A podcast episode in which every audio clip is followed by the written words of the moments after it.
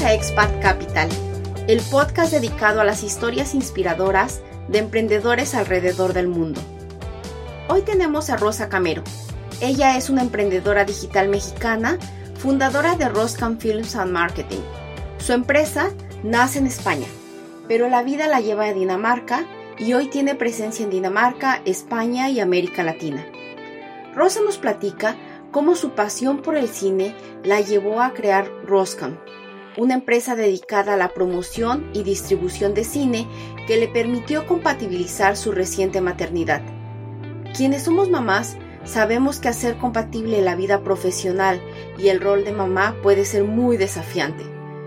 Pues bien, ella nos cuenta cómo lo logró.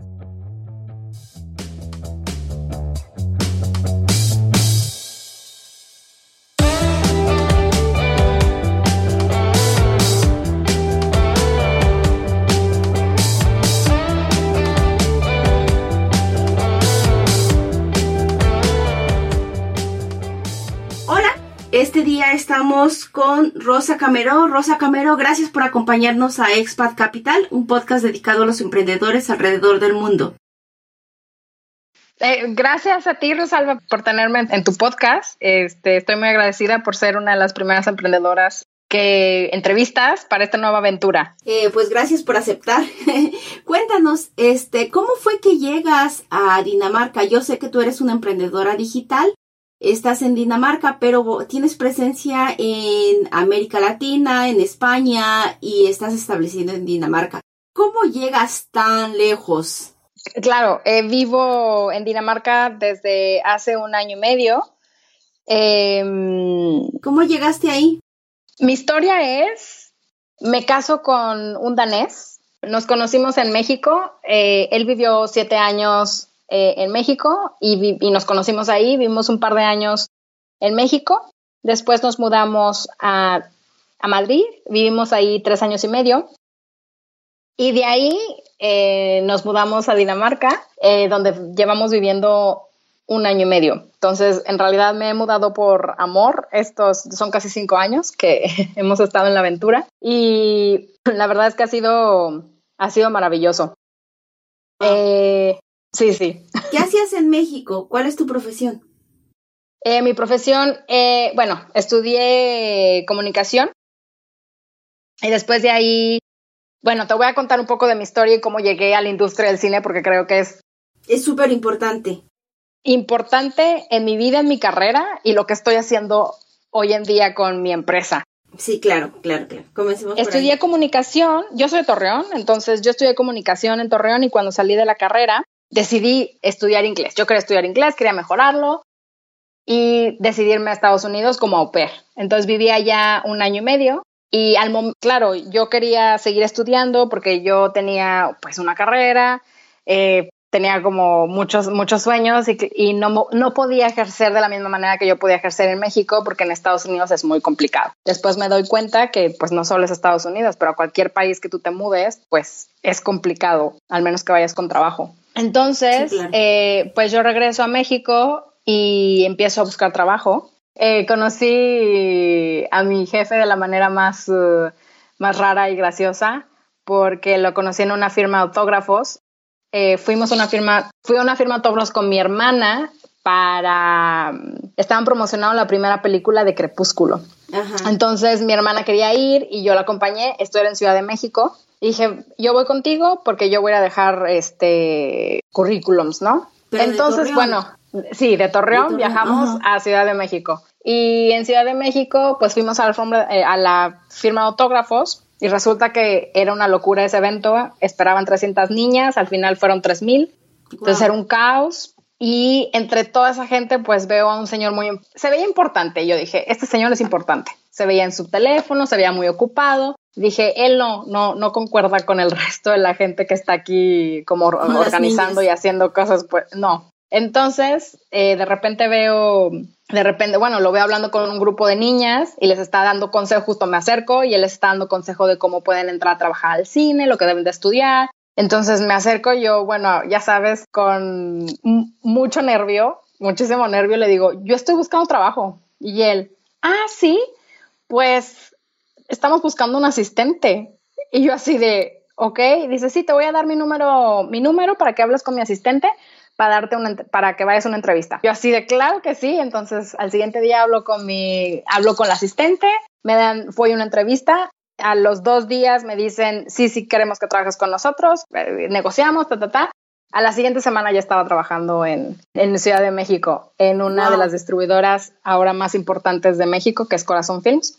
Wow. Yo entré con ellos casi empezando, o sea, ellos tenían meses eh, que habían abierto y empezaron a crecer un montón y de ahí trabajé siete años con ellos. Eh, empecé como asistente, después fui coordinadora de marketing, después fui gerente de relaciones públicas. Y en ese momento en el que, bueno, yo estaba creciendo con ellos eh, profesionalmente, pues conozco a a mi ahora marido, en ese entonces mi novio, y nos vamos, y bueno, decidimos que lo mejor era mudarnos, porque la Ciudad de México es complicada y, pues queríamos tener una familia, la calidad de vida no es la mejor, entonces bueno, decidimos eh, mudarnos. Y así es como nos fuimos a España. Eh, fui siguiendo a, mi marido, empecé como estudiante. ¿En España y después de... Estudiante? Sí, me fui de, de la manera más fácil porque no estábamos casados, éramos novios todavía la manera más fácil para emigrar a España fue siendo yo estudiante. Entonces, estudié un máster de, en publicidad, gestión, de, gestión en publicidad. Ah, Entonces escogí esa, esa maestría porque mm, todo el mundo me decía es que es muy complicado buscar trabajo en el cine, lo vas a encontrar, es mejor que estudies otra cosa, algo que te abra más pues las puertas eh, profesionales en otras industrias, no sé qué. Yo, yo, bueno, pues nada. Entonces, lo más parecido al cine, pues es publicidad, ¿no? Claro. Y eso hice, estudié publicidad, eh, fue un máster de un año, empecé a trabajar y empecé como ver y adaptarme también al mundo español y me doy cuenta que no, que aunque hablen español y hablen nuestro mismo idioma, pues no es lo mismo. O sea, no son iguales a los latinos, eh, su cultura es muy diferente y son más europeos que latinos, ¿no? Sí. Entonces ahí yo tuve una super crisis cultural y un choque cultural muy fuerte. Yo odiaba los, odiaba los españoles, odiaba, o sea, es que ya sabes, entré en un, en un círculo vicioso, en crisis de es que no me gusta, no quiero estar aquí, me quiero ir. Eh, odio esto, odio el otro, como todo era súper negativo, todo era malo, ¿no? Tanto puerco todo el tiempo. sí. entonces yo era de, no, es que no puedo, ¿no?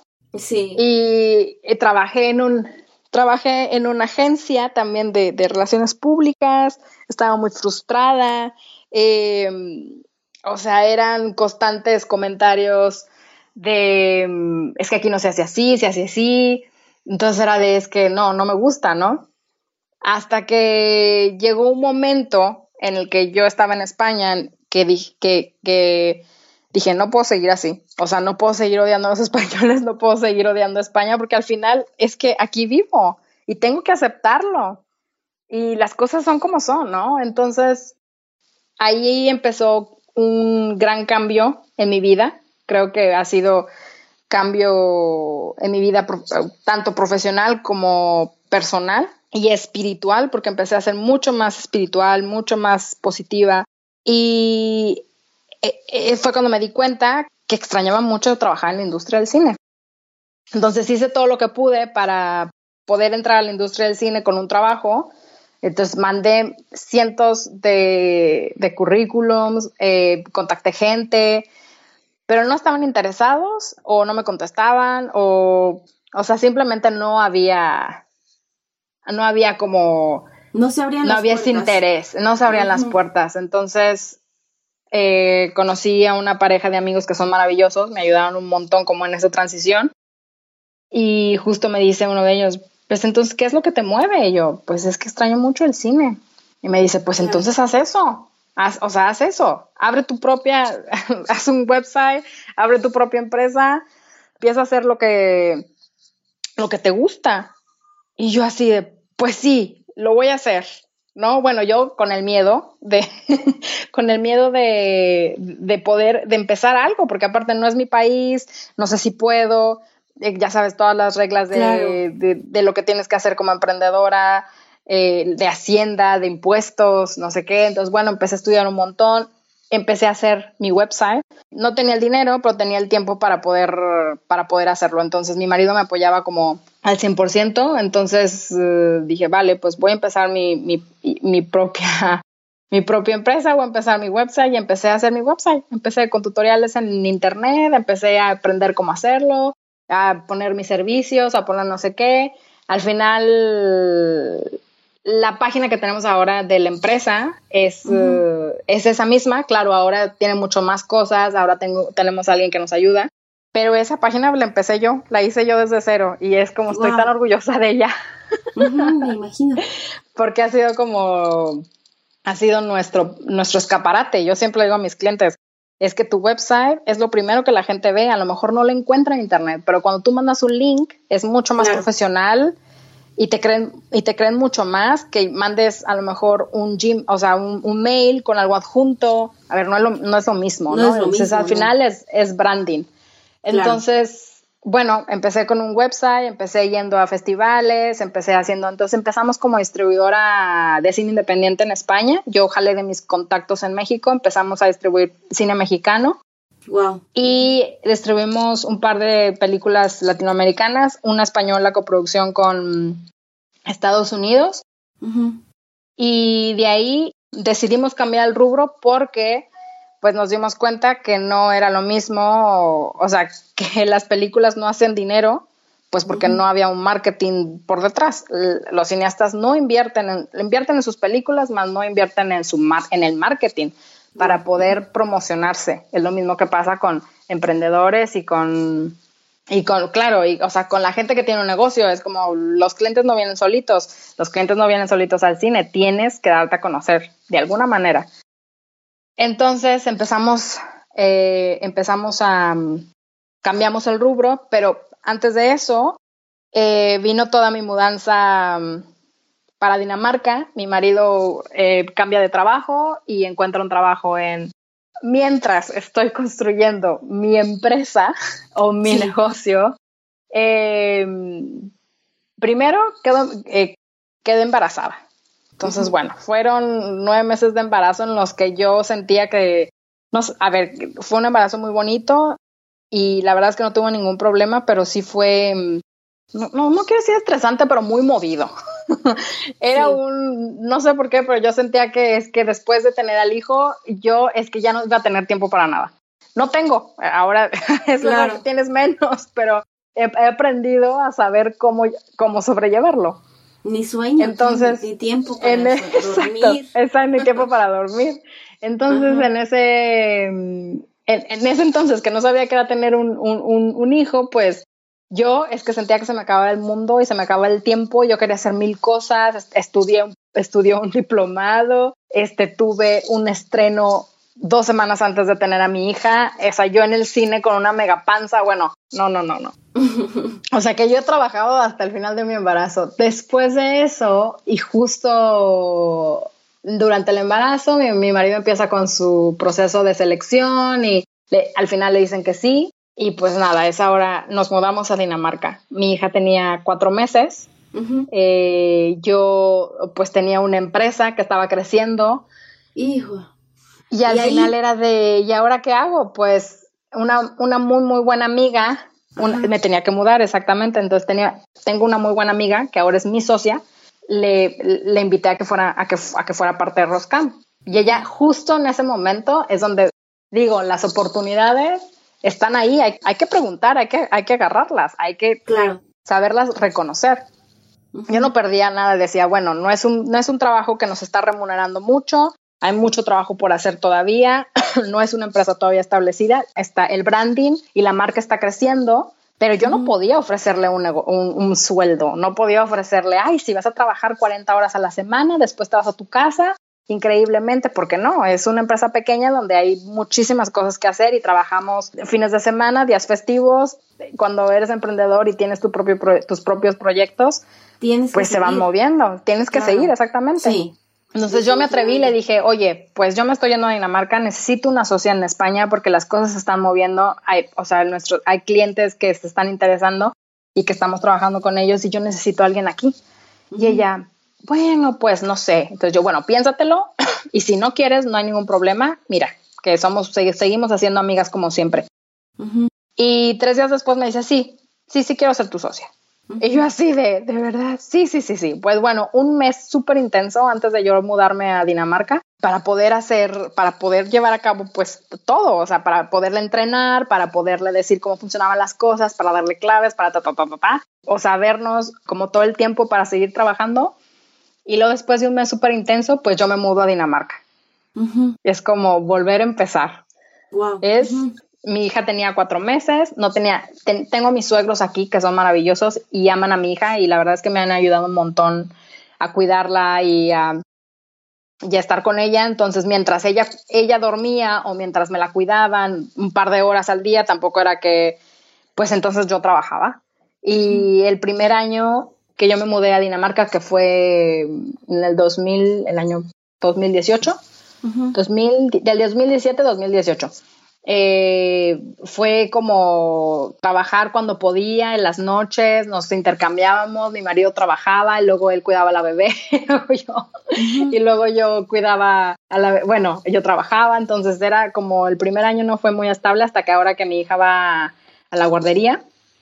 La verdad es que eso me ha ayudado un montón porque ya eso me, me ha dado un horario en el que yo puedo trabajar desde mañana a tardecita, eh, donde tengo un horario, bueno, que sé que es mío y sé que, puedo hacer mis cosas. Claro. Y eso Entonces, es importante con la maternidad, es que te absorbe.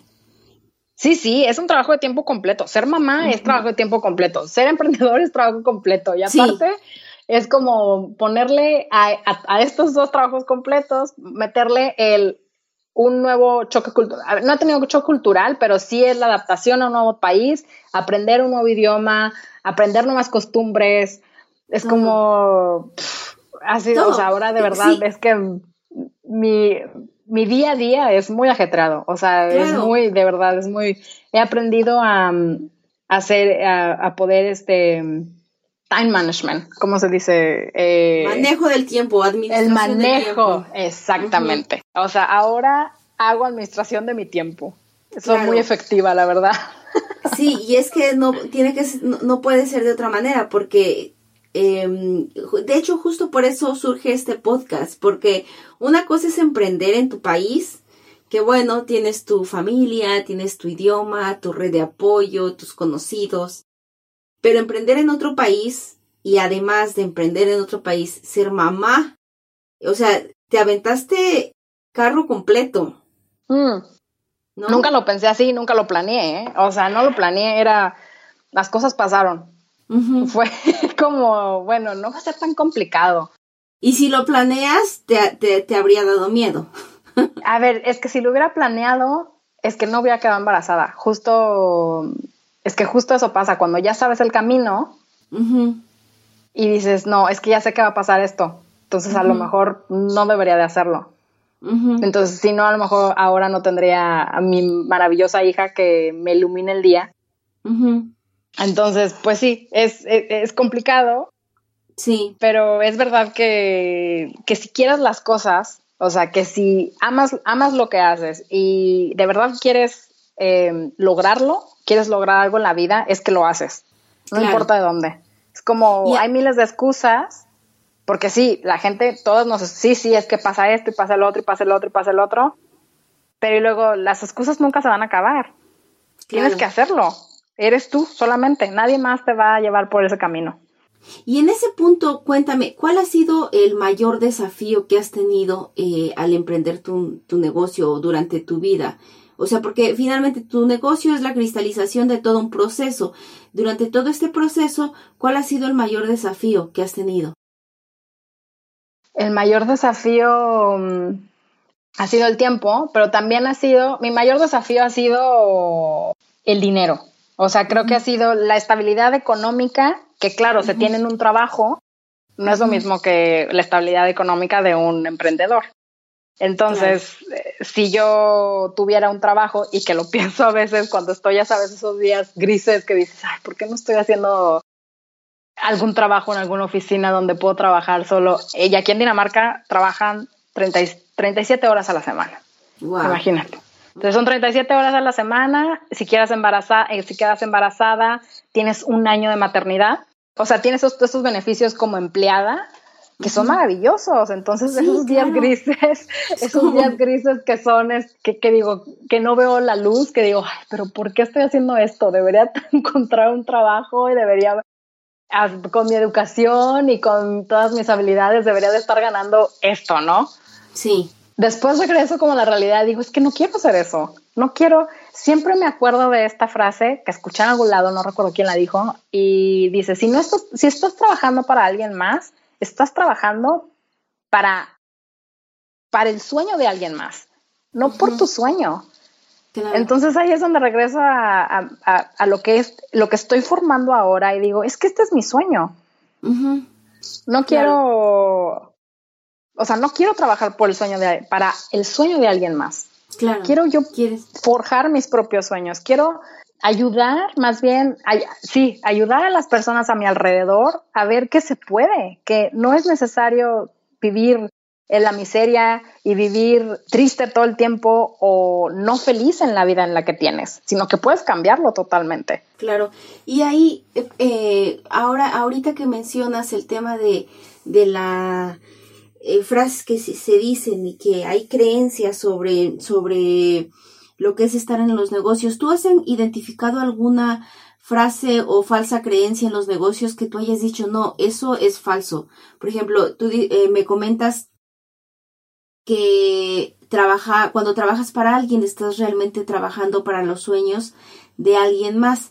Pero en ese sentido, ¿tú has encontrado alguna falsa creencia en los negocios, alguna falsa eh, una frase que tú digas, eso no es cierto, eh, yo creo que se, eh, eh, se puede hacer de otra forma. No sé, no sé si me explico. Sí, sí, a ver, un, algo que te puedo decir ahora mismo que se me ocurre es, por ejemplo, lo que pasa en, México. Oh, sí, tengo un negocio y la gente piensa que estás forrado en dinero, que tienes un montón de dinero. Uy, bueno, tiene negocios y es que no, bueno, esta chica tiene mucho dinero, se forra, claro, hace mucho dinero cuando no saben que uno rasca el bolsillo para poder sobrevivir a veces algunos meses, porque unos meses te va súper bien, increíblemente, y son proyectos maravillosos, y hay otros meses que dices, pero por favor, ¿dónde están los clientes? ¿Pero por qué no llegan, no? Entonces, eso en México es diferente, pero luego aquí en, en, Europa, em, la conciencia o mm, eh, sí, no sé, es como esta mentalidad de el que hace negocios es muy arriesgado y es tonto. Entonces yo digo aquí en, Dinamarca gente que trabaja y dice, ay, ¿qué haces? Bueno, tengo mi propio negocio. Y es como ellos, ah, ok. Y es como no preguntan nada más, ¿no? y es como, ¿y eso qué es, no? Sí, claro. es como... Nada como la estabilidad. Exacto, nada como la estabilidad. Entonces en México, eso es cultural aparte. porque en México, somos claro, emprendedores. somos, somos muy emprendedores, pero claro, la gente que emprende, pues es que la gente, la otra gente que lo veía, ay, qué padre, pues qué padre, porque estás, porque estás haciendo dinero, pero claro que no, el dinero, una, falsa, idea, creencia. una falsa creencia es que inmediatamente cuando abres un negocio, recibes el dinero suficiente para sobrevivir los siguientes, o sea, el primer año. Es como, no. Sí, no, no, eso no sucede. Y, y bueno, ya que estamos en esta, cuéntame cuál sería tu mejor consejo para alguien que quiere emprender un negocio desde el extranjero. Mi mejor, eh, atreverse. O sea, creo que lo más importante para empezar algo, tu, empezar algo tuyo, o sea, tu propia empresa, ser ser tú mismo freelance o vender tus propios servicios como independiente, es justo eso, tomar la decisión de atreverse. Claro. Porque muchas veces, eh, claro, estás en una vida en la que no estás feliz, que no te gusta, que te quejas, te quejas, te quejas, pero no sales de ese círculo. Entonces no te atreves porque te da miedo. Entonces sí, te va a dar miedo el emprender sí te va a dar miedo buscar gente, te va a dar miedo vender, pero eh, al final, si es lo que te gusta y te apasiona, eso te va a impulsar a que hagas cosas mucho mejores y seas mucho más feliz. Claro, hay que atreverse. Eso es clave, clave, clave. Eh, si de pronto tuvieras que comenzar de nuevo eh, manteniendo tus conocimientos y experiencia que actualmente tienes, ¿iniciarías otra empresa o harías la misma empresa? ¿O qué harías distinto?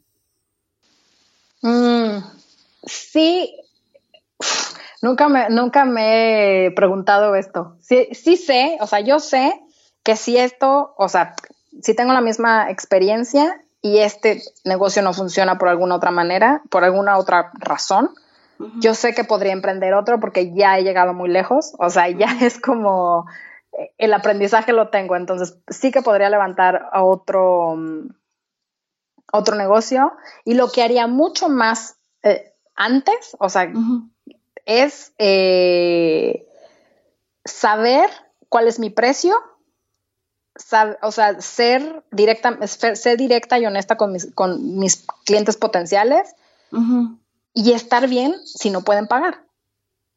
Claro. Es como, está bien si no puedes pagar, está bien eh, si no quieres trabajar conmigo, pero yo cobro esto. Claro. Porque al principio se dicen muchas cosas, eh, muchas cosas, no quiero decir gratis, porque no fueron gratis, pero sí fue, sí fue eh, una negociación que se hizo en Castillos en el Aire. Sí. Castillos en el Aire fue, sí, sí, la siguiente película va a ser dinero y es que nunca sabe, el cine es así. El cine te puede dar te puede dar mucho dinero o el, o el cine te puede quitar mucho dinero. Entonces yo decía, bueno, a lo mejor la siguiente película va a ser mejor, y la siguiente película va a ser mejor, y así me eché 10 eh, películas.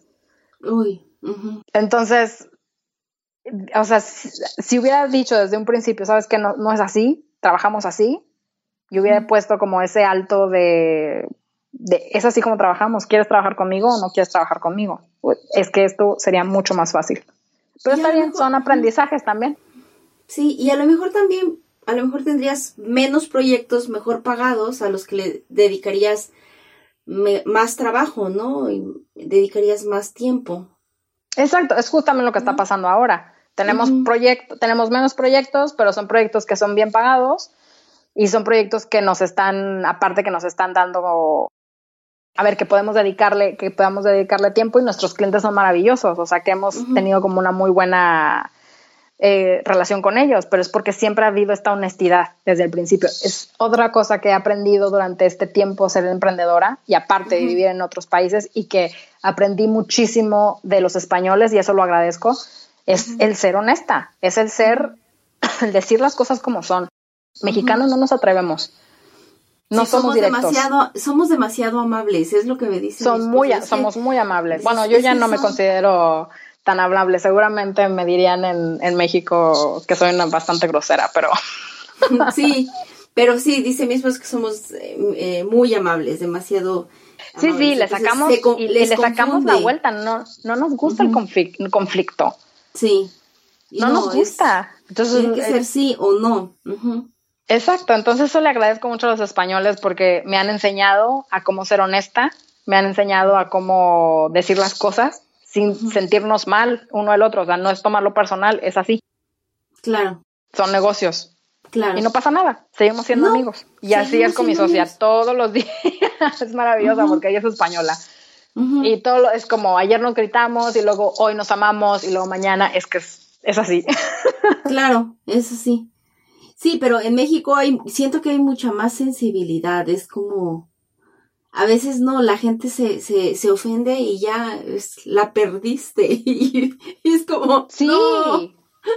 Sí, sí, sí. Y hablando de México, ¿tú regresarías a México? Em, no. no. bueno, ahora, en este, en estos momentos, no, a ver, no, es que dices, nunca digas no porque nunca sabes. Eh, a ver, en estos momentos no hay planes de regresar a México. Sí tenemos, eh, mi marido y yo, un, como un plan a viejitos, como ya que estamos, eh, no sé si retirados o ya que estemos más grandes, sí nos gustaría irnos a vivir a, a México y poner nuestro chiringuito, ya sabes, nuestro... Sí, yo, lo mismo, quiero uno de café orgánico. Ah, mira, mi marido es fan del café, ¿eh? fan del café, ama su café, entonces él tendría un, un, café y le gusta el gourmet y sabe cómo hacerlo y hemos pensado como un hotel en la playa. Y... Sí, exacto, sí. Andamos en lo mismo. Ese es como nuestro plan a futuro, pero ahora mismo Ahora mismo no regresaríamos, sobre todo porque tenemos, bueno, tenemos nuestra hija que está creciendo y la educación en Dinamarca es maravillosa.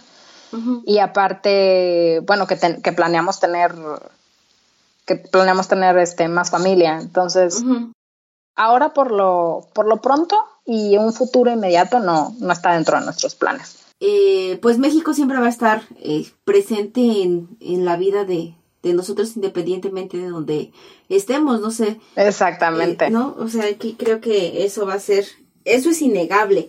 Y bueno, no regresarías a México, pero estarías dispuesta a invertir en México, a hacer negocios en México. Sí, sí, de hecho uno de mis sueños, uh, o sea, hacer, hago cosas con México ya, o sea, de hecho mi director creativo vive en México entonces somos un equipo muy internacional en diferentes países. Entonces somos cinco personas ahora. Eh, mi socio está en España, nuestro director creativo está en México, eh, tenemos una chica de ventas en Holanda y tenemos nuestro editor de video en, aquí en Dinamarca. Entonces, oh, entonces somos un equipo muy internacional. De hecho, te digo, trabajamos con México, hacemos cosas con, con México. Me encantaría, de hecho, ya estoy peleando y y mi meta, no quiero decir mi sueño, porque una meta es mucho más tangible, es algo que va a pasar. Eh, un proyecto, eh, hacer un proyecto, ya sea coproducción España o coproducción, coproducción Dinamarca. Pero sí tener, por lo menos ahora, alguna película y ya después veremos, a lo mejor la industria del cine es lo que más conozco. No, pero no sé, o sea, no estoy cerrada a no hacer algo más, o sea, en, en México. Sí me gustaría, me encantaría poder hacer alguna también algo para la educación que yo creo que es súper importante, o sea, la gente sin educación es clave, exactamente. Entonces, la gente con más educación es mucho más eh, pensante, eh, puede tomar mejores decisiones, más creativa, más este, más autónoma.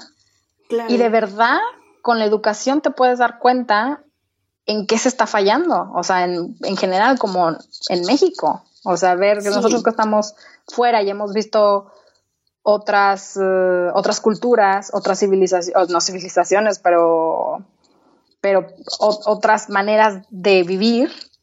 Sí. Y decimos, pero es que esto se puede hacer en México, ¿por qué no lo hacemos?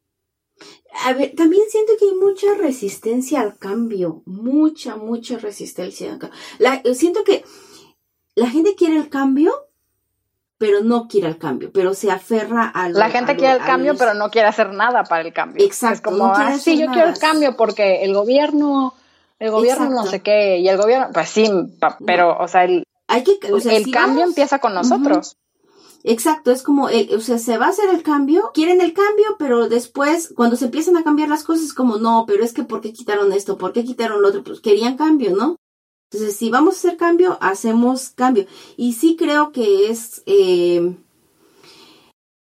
hay que tener como la disposición y la apertura para, para el cambio. Cuesta trabajo, pero incluso en la vida personal. Sí. Eh, hacer, decir, salirte del, del confort de tu trabajo de oficina, a decir, me voy y emprendo y hago esto y hago lo otro, brum, brum, brum eso es un cambio, toma riesgo, claro, pero ¿por qué perdí mi seguro de gastos médicos que me daba la empresa? Querías cambio. Pero ¿por qué querí, por qué perdí este la comida de mi que me prepara mi mamá? Pues es, parte del cambio, ¿no? Hay cosas buenas que uno va a tener que, que dejar de, de un lado para, para crecer y para, en, en, en aras de crecer y de aras de, de tener el cambio que deseamos, ¿no?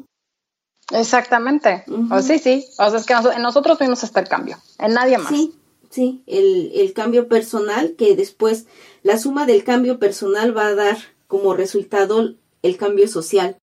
Exactamente. Hay que hacer conciencia, conciencia personal para llegar a una conciencia social.